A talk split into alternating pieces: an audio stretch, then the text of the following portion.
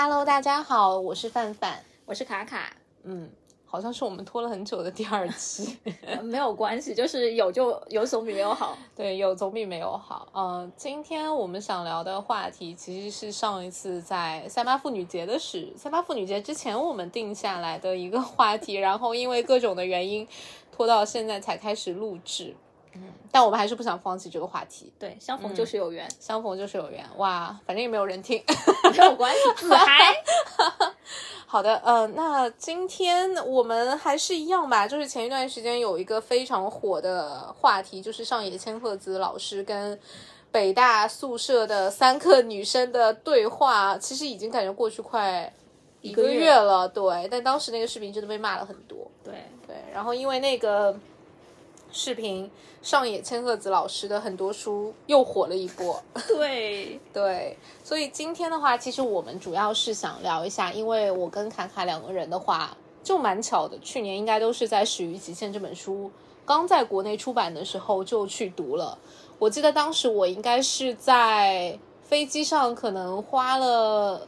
三个小时读完的这本书，嗯，然后里面很多的段落都让我触动到，就是那种情不自禁的潸然泪下，对，挺厉害的。嗯，上海千鹤子，我第一次知道他的时候，其实更早一点，因为他当时在东大有一个发言，就还蛮早。我有印象的时候，好像还在我我还在玩微博的时候，嗯，就后来他就陆续出了什么厌女啊，然后从零开始的女性主义啊，直到这一次始于极限。其实我感觉他已经红了很久，但是刚刚好被世界给发现的样子，嗯，所以其实还蛮想通过这一次的沟通，我们去讨论一下，嗯，还写了很多的故事呢。对，是，所以今天这期播客的话，我们主要的话题其实会围绕在上野千鹤子老师在去年出版的这本书《始于极限》，我们可能会交流一下我们彼此的一些感受，以及在这本书里面最触动我们的片段是什么。那从这本书再开始延伸的话，我觉得我们想在首先可能也会提一下上野老师，哎，最近刚出的一本新书，没有收任何广告费，但是他跟汤山林子汤山林子出的一本新书《上等快乐》，然后另外快乐上等 快乐上等，果然是新书，三月八号刚出，对对对，然后另外的话也想可能是交流一下我们俩对于女性主义的一个看法，嗯。以及可能就是，呃，从这个女权到女性主义最大的区别在哪里？聊到哪里是哪里？聊到哪里是哪里？好的，反正 anyway，今天就是一期关于女性主义的话题，就是就是自嗨，就是没有人听也无所谓。对，没有错。嗯，好，那我们就开始吧。好啊啊，首先我还是想说给这个也不知道存在在哪里的听众，可能我觉我觉得还是有部分人是没有。就是听说过《始于极限》这本书，或者听到这个书名就很困惑，哎，这书讲的是什么？所以我在想，我们要不要就是浅浅的介绍一下这本书的一个大概？哦，塔塔交给你。我怎么介绍大概呢？来给你读一下封面吧。就是这个对话呢，如果是从噱头来角度来讲的话，这是一位前呃女性工作者。对，重点不能读错。以及上野千鹤子的一个对话，其实算是一个访谈，呃，也不算访谈录，它叫书信集吧。就比较多的就是在讨论大家作为女性到底是如何去生活，然后如何去看待呃一些常见的恋爱女性啊、婚姻啊、男人工作独立自由、女性主义等各个话题。嗯，就我个人来讲的话，坦诚的讲，我其实不太喜欢这本书，所以上野千鹤子所有书里面，我看的比较多的，可能就是刚刚讲到的。快乐上等，虽然还没有看完，但是我现在目前为止是最喜欢这本书的。嗯，那我如果我们回到《始于极限》的话，其实我也很好奇，就是哪些片段让你潸然泪下？我也很 高兴能知道一些。哦，OK，好，我觉得，我觉得你大致其实已经描述的蛮清楚了。就是唯一可能我想补充一点的是，就是呃，这本书其实当初，首先我我觉得我在读这本书之前。是完全没有系统的去接触过女性主义的，嗯就是很遗憾。我觉得我之前被网上很多的评论会被带带着跑，就我会觉得女权等于女性主义。嗯，包括之前可能在年纪很小的时候，就会想说会被一些言论带偏，就觉得哦，好像女权主义就是有一点点，就是很刻意的去制造这种性别二元对立的一个立场，嗯，就是 OK。我如果是一个女权，我就要恨男人，来，我就不就是就是要骂婚驴，就是你你就是个什么结婚表，就生孩子婊、l i k e whatever 这些很有一点点极端的那些话语。其实之前我是比较抗拒去读这样的一个书的。那看到这本书的契机，其实是我觉得它封面很吸引我。它封面当时是写了，就是讲说是女性主义往复书简。嗯，然后我其实对于这种书信的对谈类的形式，就之前从来没有看过，所以就会哎很好奇，那究竟会怎么样去来讲这些东西呢？嗯，然后包括他封皮，就像你讲说，他其实畅聊了十二大话题嘛。嗯，其实我觉得从小来说，可能你会比较少的有这种机会去有一个。年龄大你很多的人去跟你坐下来，非常平等的去探讨，不是那种就是很很说教类的一个想法，而是很平等的，我们去跟这种就是讨论一下恋爱啊、婚姻啊、男人工作，所以就完全是抱着这样的一个想法，我买了这本书。对，啊，确实是大家阶段不一样，嗯。就怎么讲呢？我其实从很小就在读到类似的书籍。我一直记得《第二性》是我们初中的时候一本少儿推荐的书目，我也不知道为什么它在那本书里面。这边补充一下，《第二性》是波伏娃的《第二性》。是是是，要不然是哪一本啊？就就是在初二的时候，我有印象是当时第一次读到这本书，所以后面伍尔夫这一系列书我全都读过。嗯在比较小的时候，所以可能在某些的观点上，我确实是。呃，有当时是有一种感觉高人一等，就是这些话现在何必再拿出来讲？嗯但是也很高兴啦，确实有些人可能从里面读到一些获益。然后 echo back 一下，其实女权主义或者女性主义，我以前是我我有以前的话有一部分的时间其实是觉得这个讲来讲去没有什么意思，然后就进入到第二个话题。今天我们其实有一次本来想今天去跟大家分享是女性主义到底是什么。就从我的角度来讲的话，我其实就觉得是自然天理啊，就是没有必要是说现在的情况下，就像快乐少年在后面有一一句话，我觉得讲得非常好，是结构性的问题。就是男性已经进进入了一个世界，是他们天生比女性多了一票，或者是拿到了更多的特权，是要先认识到这些问题，你才能知道自己那些，呃，是什么才能导致了你现在的这些啊不舒服、不愉快的一个话题。我之前的话，呃，上野千鹤子所有的书里面，我在快乐上的之前一本最喜欢的是《从零开始女性主义》，嗯里面就在讲说上野千鹤子她是如何去成为一个女性主义者的。嗯，对，那本书我其实前一阵也看了，对对我觉得会很系统性的再去梳理一下女性主义是什么。哦，我没有必要定义。我个人建建议就是没有必要定义。嗯首先是为什么会成为女性主义？我觉得我跟上野千鹤子是有一部分是共同的点，就是出于私愤，嗯就是那些无缘的愤怒到底在哪里？凭什么你要去讲这些话，去告诉我我应该做些什么？就是比如说小的时候，可能有人会说啊，小姑娘她读书可会来未来会越来越不好，嗯或者说理工科可能就是不适合女孩子。对我从小也听到这种话，我就很生气。所以那时候可能高中分专业的时候，我就想说，凭什么我就是要证明女孩子也可以读工科？我不只是证明，我也读得很好，对不对？是是是，所以就是这些无缘的愤怒，才会让你去意识到，就是有这样的事情存在。嗯，所以当你阅读到那些呃，无论是女权、女权主义、女性主义的书的时候，因为我觉得女权和女性 anyway 就是翻译问题啦，嗯，就是以前的时候讲的是女权嘛。就是在这些东西，你可以发到现共鸣点，就是原来不是我一个人在为此感到愤怒，且我觉得这是不公平的，这是不对的。嗯，但是如何去找到那个共同点，让别人也知道你现在这个讲法是对我不公平的，我对此表示非常的不舒服。嗯这就是为什么我们想去成为女性主义，并且是说大家在。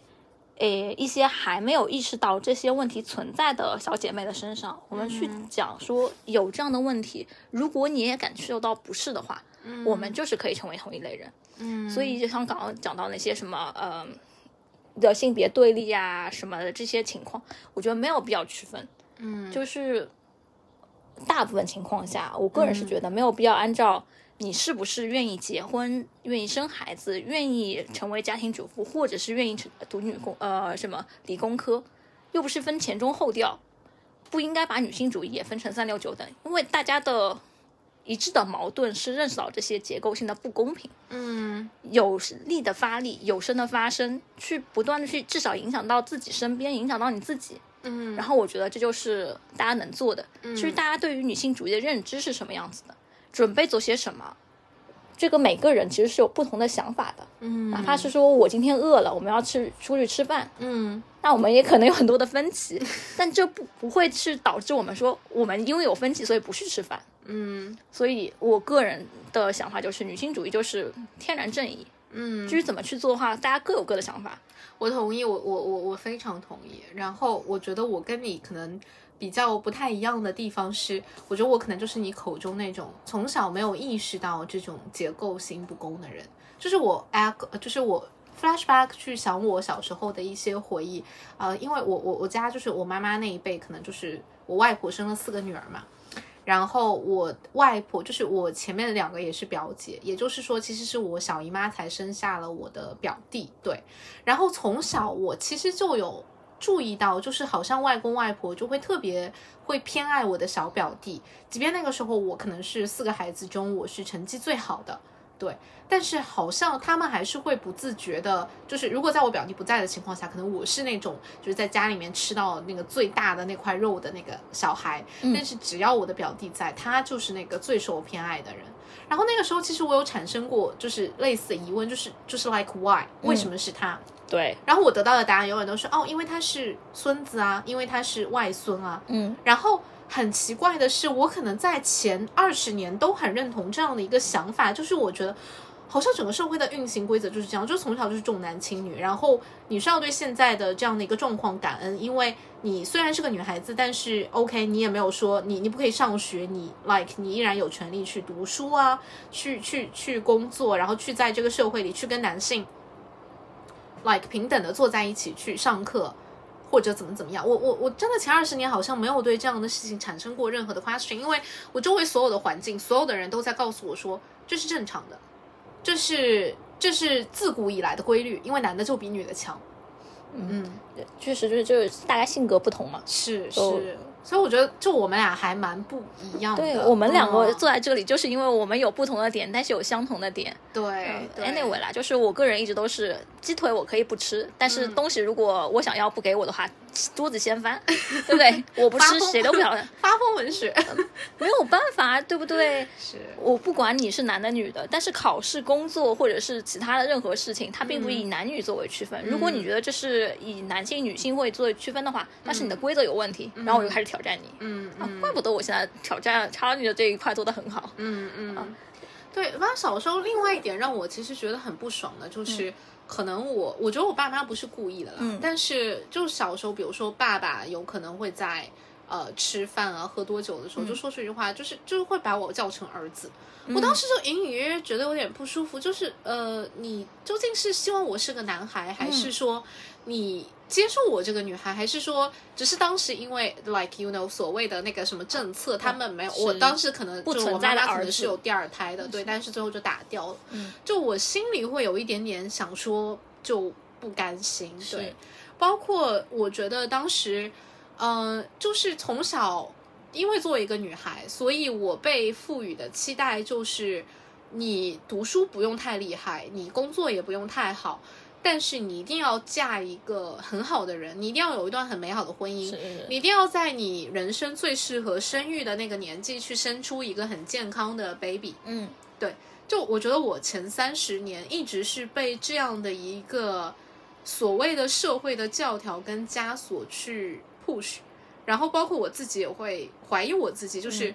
我是不是出轨了？我是不是脱轨了？我没有在那条正确的道路，因为我可能我我身边我所有的呃，不管是亲戚啊还是姐姐，他们都是在这条路上走得很顺，是是是，而我成为了我们这个家族里面最离经叛道的一个人。挺好的。家族里那个小姨的存在，对对对，就家族里这是哎，你你这点提醒我了，就是好像每一个人都会印象中有一个不太一样的小姨是是，like 我就是这个，可能是我们家族里就前两年可能还未讲起来会被唾弃的那种，那这两年就是哇，你小姨就是很厉害，就很有自己想法，然后我现在都已经变成家族里面，就他们会说哦，希望他们的女儿也可以像我一样，嗯，就是会很独立，不需要家里很多的帮助。但说实话，我觉得这条路其实走的还我觉得不够哎。就是为什么不要家里的帮助？男人要我家问你家里要帮助的时候是天经地义的，是，就是女性，但是就会被 expect 你要如果你要选择独立，要走你自己的路，OK，那你就不要问家里拿任何东西。那不行，就是既要又要 向男人学习。对，就我所以我觉得这点很好一点，就是上野千鹤子，就是我个人是觉得她很多东西是比较的 basic，但是如果能因此影响到一些姐妹，她能意识到这些存在，嗯并且你不是一个人的话，我觉得就很好。就像讲到的，能干活的干活，能发生的发生，嗯能救到一个是一个，就是那些不能救到的 the end，对不对？不要分前中后调，你管他要不要，你就像哪怕现在之前在讲田园女权，嗯，就是他们是为了一些利益正在做哪些事情，我觉得也 OK。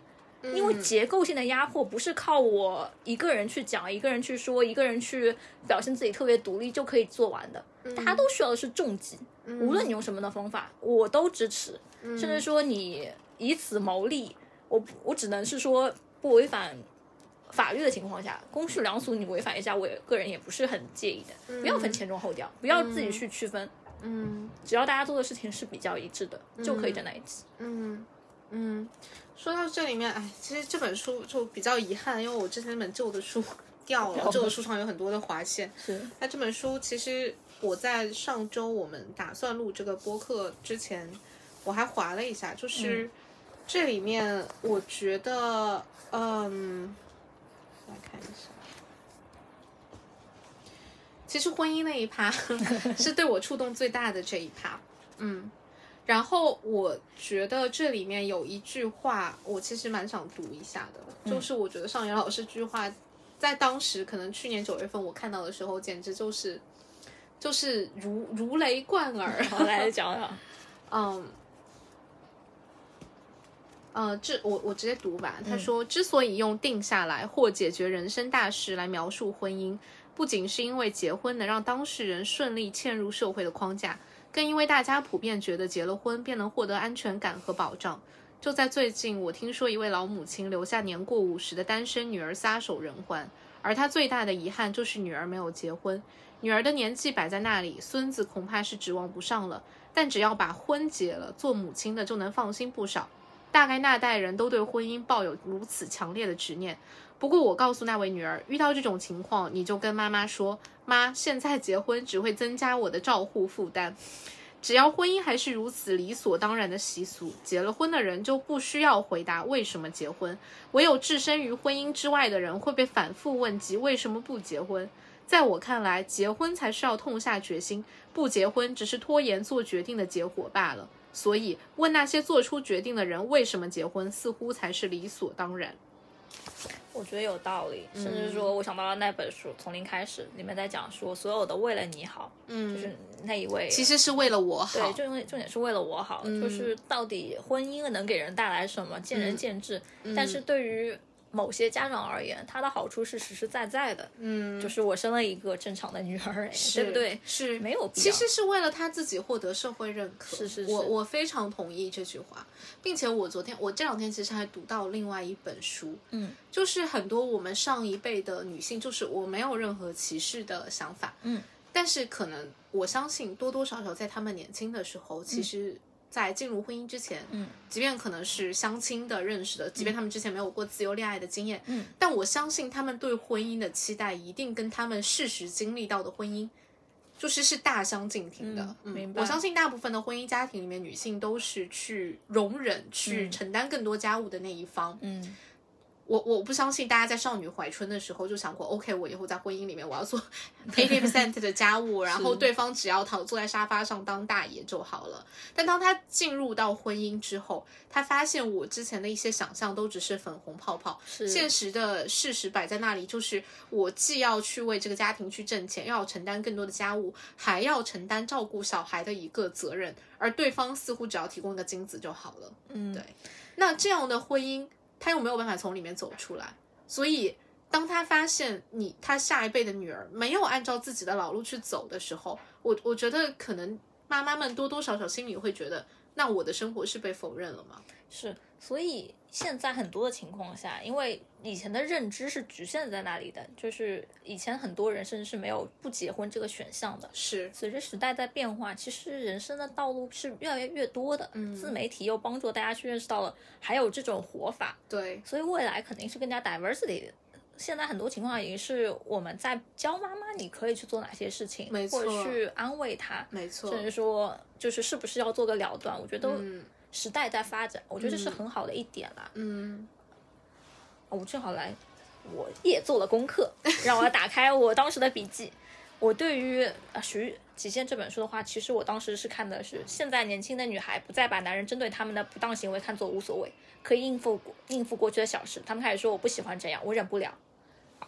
我觉得这件事情就非常好，嗯，就是哪怕很多的情况下，很多的障碍在面前，你有些情况你没有办法去跳脱出来，但是面对这些事情，你 say no，我觉得就是一个从身边开始去改变一些微小社会的一个部分。嗯，对，我很同意。我觉得现在至少我我觉得，如当当然我之前也没也没有遇到过啊，但是之前比如说，如果我在坐公交或者坐地铁的时候。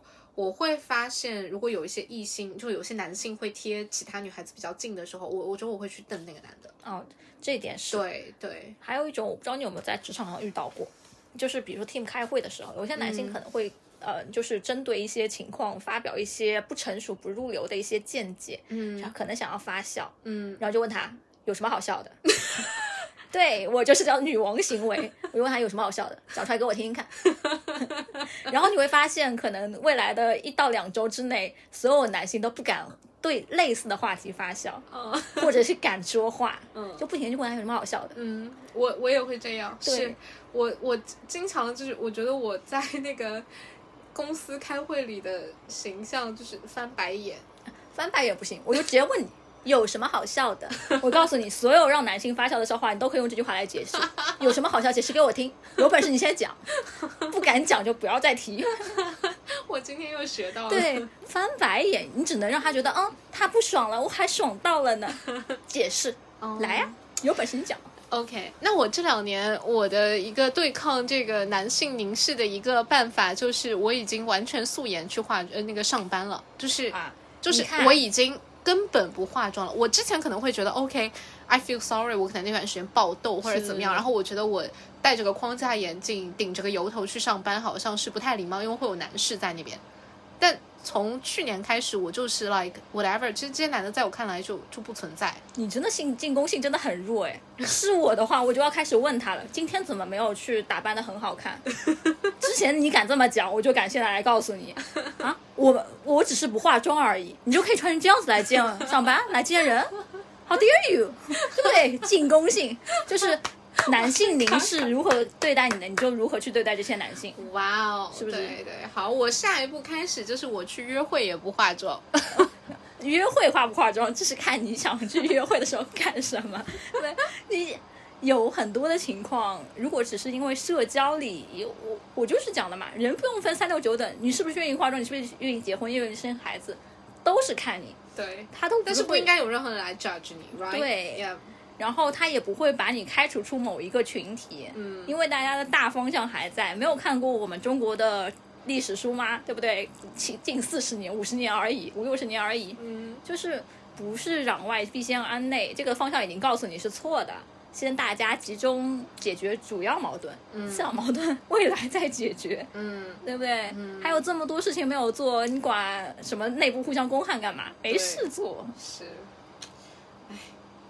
偏题了吗？好像也没有，好像也没有来啦。继续继续，我们往下第二条 line 面是什么来对，哦，继续讲一下。然后我其实这十二大主题里面，嗯，还有触动最大的就是我我其实是非常。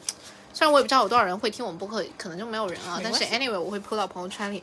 就我会真的，我非常非常非常的推荐所有的女生，啊，先在二十几岁的时候，至少都要去读一读这一本《始于极限》，那我建议你先去看，呃，从零开始的女性主义没有没有没有，先从艳女。伍尔夫那本开始。哎呦，不行，第二性太难了。伍尔夫尔夫一间属于自己的房间。OK OK，就是那一篇的话，其实我觉得他所有的啊、有价值的观点就写在了书名里面。嗯就是它里面当时也讲到了很多，就是那些 unconscious bias，就是因为伍尔夫的经历，简单给你介绍一下。嗯就是之前的时候属于比较循规蹈矩，做什么打字员，类似于这样子的，嗯啊、就是也比较助手类的工作。嗯然后他比较好一点是英国的话，他们有很多的继承的法，所以他收到了远房姑妈的一大笔财富。嗯所以他自从拥有自己的房子，开始定定心在想说，因为我现在有了钱。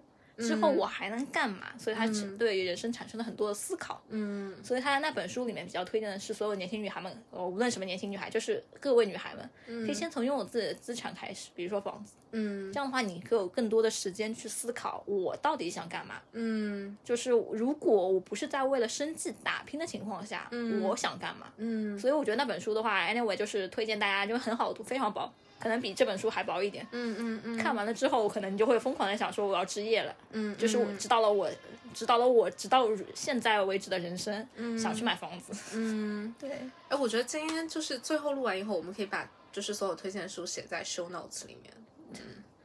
推荐的书，因为这些都是入门款，必读书 是吗？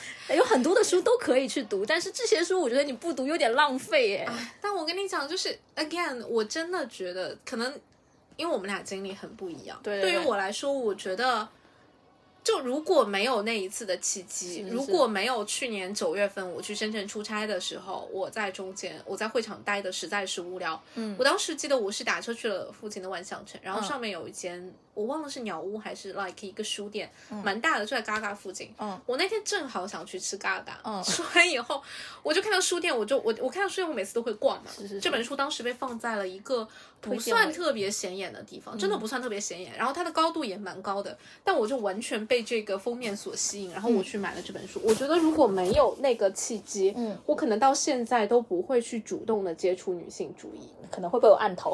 对，所以我想说吧，嗯，就可以吧。就是我这是我可以我们可以做的一件事情，就是让我们的。收获一张书单。对 appearance 成为其他女性的一个推荐契三本机吧好不好可以，可以。好，然后回到刚刚那个话题啊，就是你让我想起了我在去年十月份，我当时去参加了一个线下的茶会，不要问我为什么去茶会这种奇怪的地方，但是 anyway，我在这个活动上认识了一群非常有意思的女性朋友。然后其中有一位就跟你刚刚讲的状态很像，她也是三十一二吧。然后当时我们这个茶会的主题其实是三十岁的自己，嗯，它 supposingly 是讨论 OK，当你已经 reach 到了三十岁，你是不是有一些困惑？很神奇，那一桌上大概十个人吧，我和这位三十二岁女性，我们俩是全场没有任何困惑的人。嗯嗯我说我是来体验人生的，他说他也是来体验人生的。嗯然后当然他就是就是上海本地人嘛，就是很早就有了自己的房子，然后有了自己车，嗯然后他讲了 exactly 很相似的一句话，就是当他有了自己的资产之后，就突然觉得自己的人生有很多可能性。嗯那可能性不仅是划掉婚姻跟生孩子，去棒的在一个男人身上这样的一个选项，嗯，另外的可能性就是因为有底气了，所以想要去 try 一些自己没有试过的东西。嗯嗯呃，就我觉得这个很好。嗯这个甚至 link 到了我最后想送给所有女孩的话了。嗯，现在要讲吗？待会儿再讲吧。最后再讲吧。对对对，好，呃，刚刚讲到就那 OK，还是在推荐，嗯就是这里面，我觉得这十二个主题里面。最 touch 我的应该就是母女的这个 topic、以及婚姻这个 topic。嗯对，对于我来说，我觉得我从小或者说我前三十年吧，还没有到现在为止开始要做墓志铭了。我们回到 No No No，就就只是想说母女关系，我之前一直觉得我没有受我的母亲的影响那么大，嗯。但是当你在一段时间往后看的时候，你才发现，你 somehow 自己的路和自己的妈妈都是有一些 crossover 的。但我比较 lucky 的是，我没有沿走她的老路，就是我有在那个交界的口，我觉得我现在是走到了那个交界口，然后我们开始渐行渐远的那条路了。你选择另外一条。对我选择了另外一条，所以就以另外一种换一种方式来说，可能我接下来要走的路，没有任何一个我身边熟悉的女性可以作为我的 role model 了。嗯，但我其实不害怕，对，也是。但是随着时在变化了，哪怕大家都是走职业女性的那条路，那面临的困难，或者是说那些战略打法，其实都会有变化。是，对，我觉得其实每一位每个人对于自己的人生道路而言，都是属于一个没有很好的指导的一个状态。是是是，的确是。但这本书会让我觉得上野老师的很多话有安慰到我，嗯嗯嗯，会安慰到我，就是因为我觉得其实大部分人都会迷茫啦，但我觉得女孩子迷茫的时刻多多少少真的会比男性多很多，因为社会给我们的枷锁、给我们的定义实在太多。就对我对男人的 expectation 就是你要变强，嗯。但是对女性的 expectation 就是你要兼顾家庭，嗯。你要在合适的时间生下孩子，嗯。你要怎么怎么样，你不可以怎么怎么样。嗯。哦、那你读完这本书之后，你对自己人生的一个最大的改变是什么？最大的改变就最大的改变就就就大家都知道，就不方便在 这里面讲。哦，人生指导上，不是在实践上，好不好 在人生指导上，最大的改变就是，我发现我有的一些困惑，我从小受到的一些不公平的待遇，不是因为我个人的问题，不不，这不是一个思考，我是说，like 你对于你人生未来的一些战略的规划而言，你有产生了哪些变化吗？嗯，说实话哦，哦，我觉得暂时还没有看到很大，因为我现在的人生就是没有规划。你很好笑哎，因为我那天的时候在想，就是有些人他是知道自己应该做些什么，嗯，但是他不做；嗯，那有些人是做他，就我知道自己呃要做些什么，我也就按照那条路去做下去。嗯那有些人是说我知道，但我偏不做，嗯这些都是不同的人生的状态。嗯哼，那你现在如果只是作为 trial 的话，那你知道了社会上有这种类似于这种结构化的不公，嗯哼。然后呢？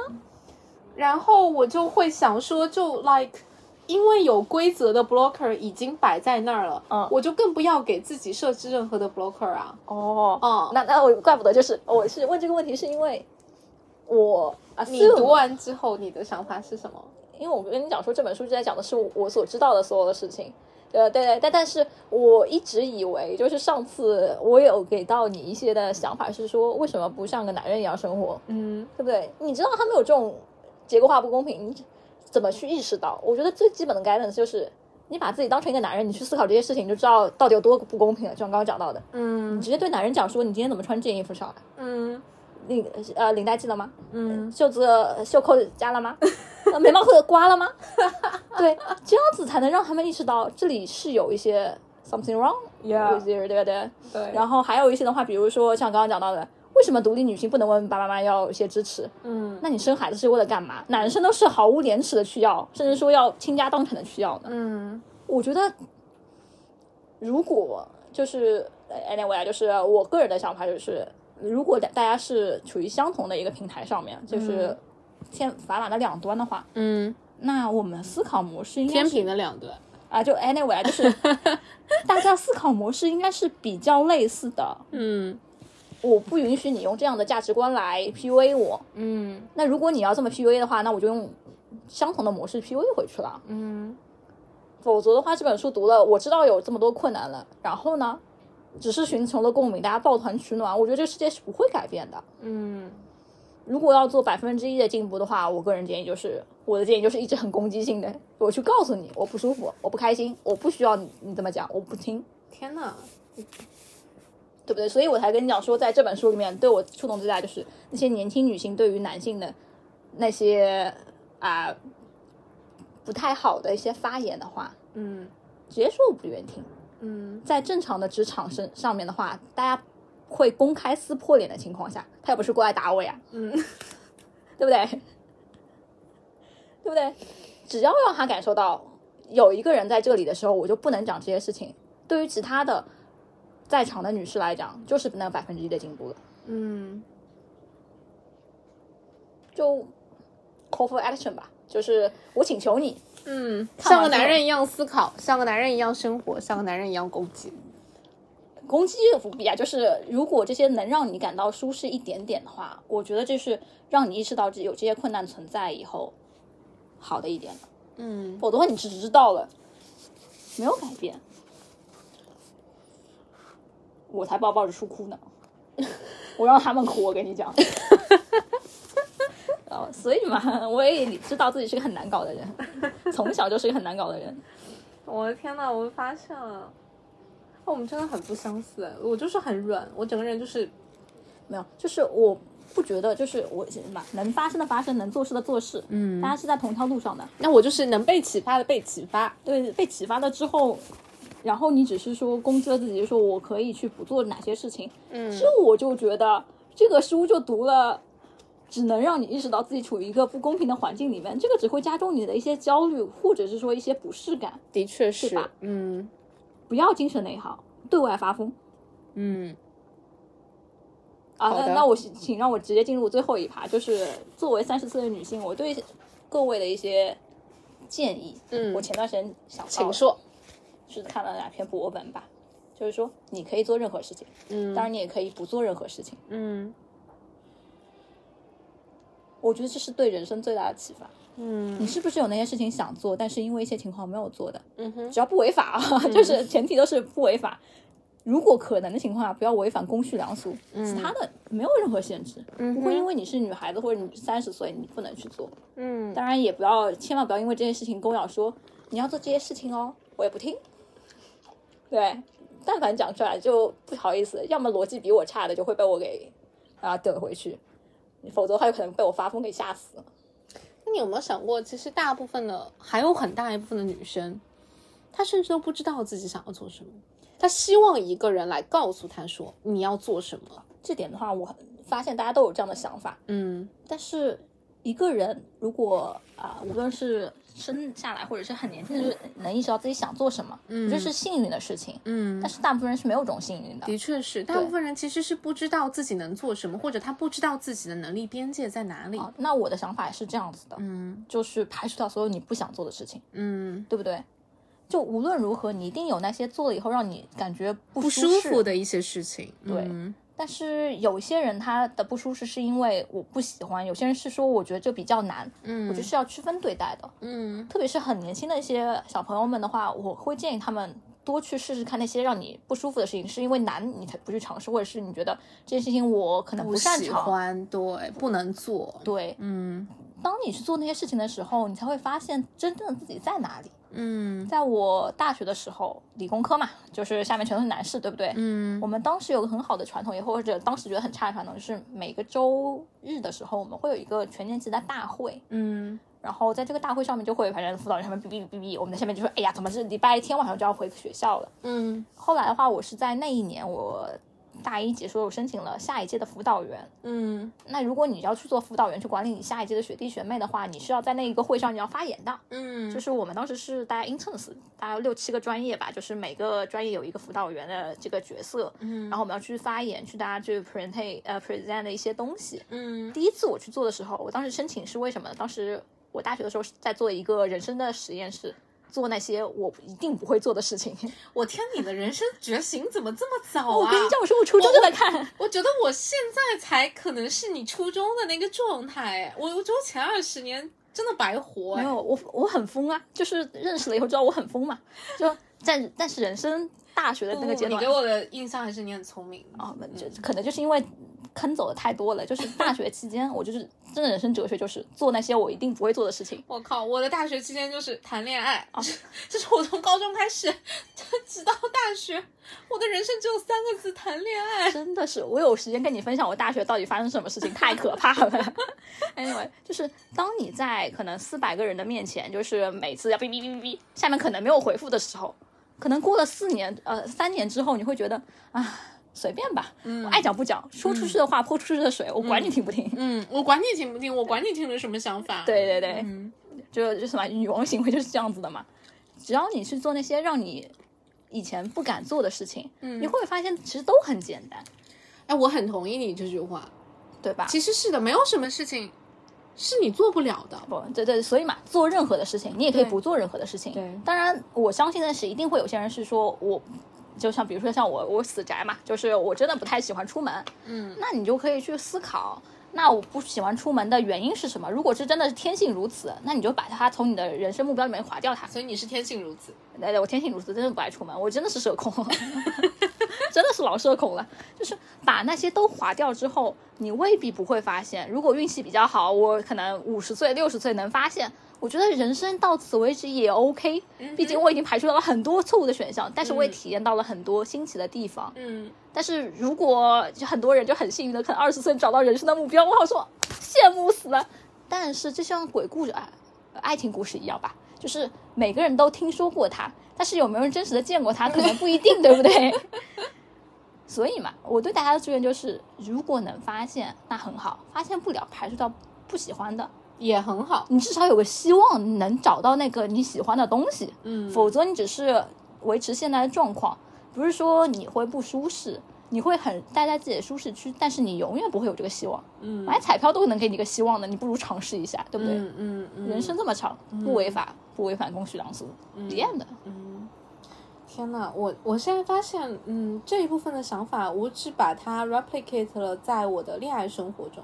我谈恋爱就是这种想法，一通百通，你的人生哲学是从哪里来的？哪怕你读书、你工作、你恋爱，你一定能找到那个让你舒适的点，对，一通百通，用在所有的场合，你讲不定都会很舒适。嗯，好的，哎，不要内耗发疯嘛，跟我一起来发疯嘛。发疯发疯，已经不内耗了，拒绝内耗。那好，不好意思，最后一句话，我们回没没到那个正题结束呢，我们还没结束呢，我们回到才讨论了第一个，讨论了第一个 topic，对，当时有提到说，你在你现在年纪，你对年轻女孩的建议是什么？嗯，我已经讲完了。哦，OK，我的建议是不要结婚。在请请请所有有缘听到 这句话的人都他妈给我牢牢记住，就是你的大脑在三十岁之前是没有发育完成的。嗯嗯，千万不要在三十岁之前走进婚姻，不管你有你觉得你当时觉得你有多么的爱那个男的，嗯，嗯，你们可以一直谈恋爱谈下去，是是是。但我觉得婚姻真的挺扯淡的。啊，现在婚姻法不太行，所以对，真的婚姻法不太行，除非对方可以保证，like 什么提前公证，就是 make sure 你可以得到大部分的财产，就是就是我们一定要在保 保护自己的情况下才才可以走进那那座牢笼，好吗？就是我我在年轻的时候，我非常的鄙视的一句话就是婚姻是爱情的坟墓，我一直不相信，我觉得。不，婚姻是爱情的奖章，哦，是人工勋章。是是是，婚姻是对这段爱情可以颁发的最好的奖章。我现在才明白，哇，古人说的都是对的。嗯嗯，就首先，爱情是没有终点的。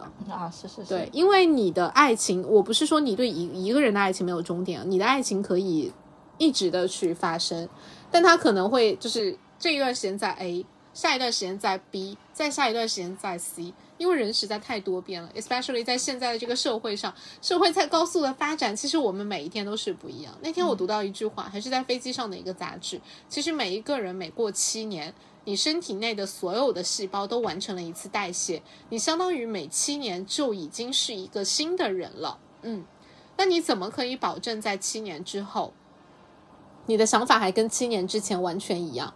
你还可以爱一个人，一如七年之前？我觉得这是一个非常违反人性的一个一个规则，而婚姻就是一个违反人性的规则。它要求你压抑自己的天性，就是当你很厌恶身边那个人，你还要告诉自己不，我有一张证，有一个法律告诉我说我不可以离开他，我不可以随意的你现在还停留在感情环节，难道最惨的不是婚姻，还是知道金钱吗？是是是是，婚姻真的是感情加金钱的双重桎梏。